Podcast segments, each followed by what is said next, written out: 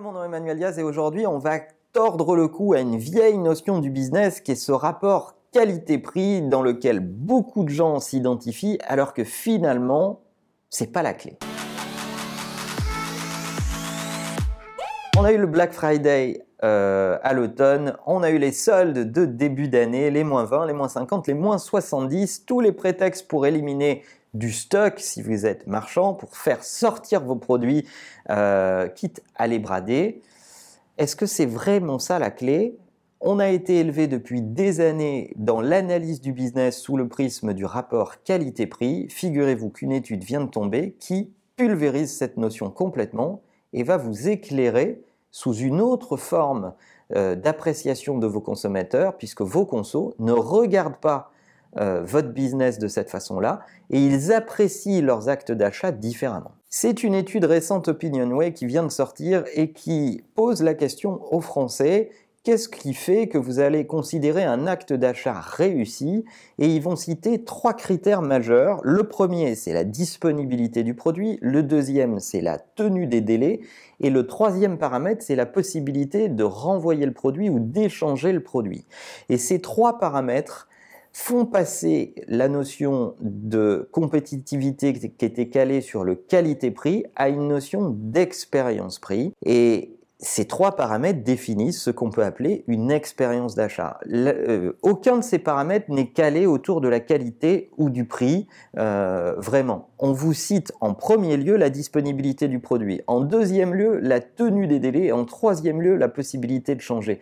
Figurez-vous que ça change toute l'équation dans laquelle on a été élevé ces dernières années. Et si vous vous dites que votre business est en danger face à de nouveaux distributeurs comme Amazon, eh bien, en réalité, ce qu'a compris Amazon avant les autres, c'est justement ces trois paramètres. C'est justement le fait d'avoir les produits, d'avoir plus de produits que les autres. C'est le fait de les expédier très vite et d'être capable de vous les livrer vite. Et c'est le fait de ne pas vous poser de questions si vous décidez de changer d'avis ou de changer de produit. Et c'est certainement là la clé du succès d'Amazon en particulier.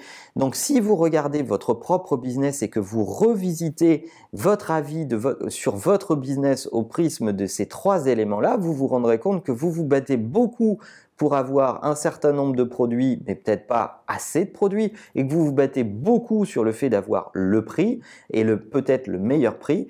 Alors Amazon est bien calé en termes de prix sur un certain nombre de produits, mais il y a d'autres produits sur lesquels ils sont pas les plus compétitifs, et c'est pas leur promesse d'ailleurs.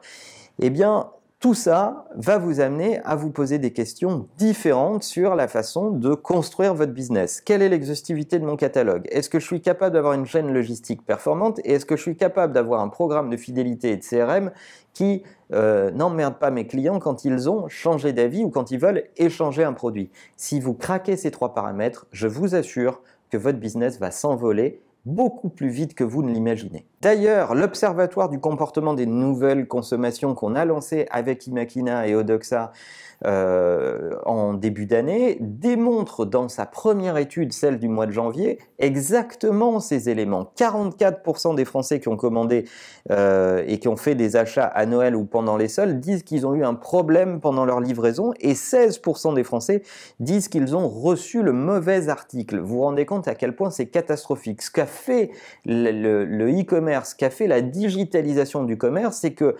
euh, ça a fabriqué une usine à, construire des mécontents, des clients mécontents, tout simplement parce que la majorité des marchands sont obsédés par le fait d'avoir le produit à la mode le moins cher possible et pas du tout par euh, le fait de livrer leurs clients vite et euh, de leur faciliter la vie et d'avoir un maximum de produits en catalogue.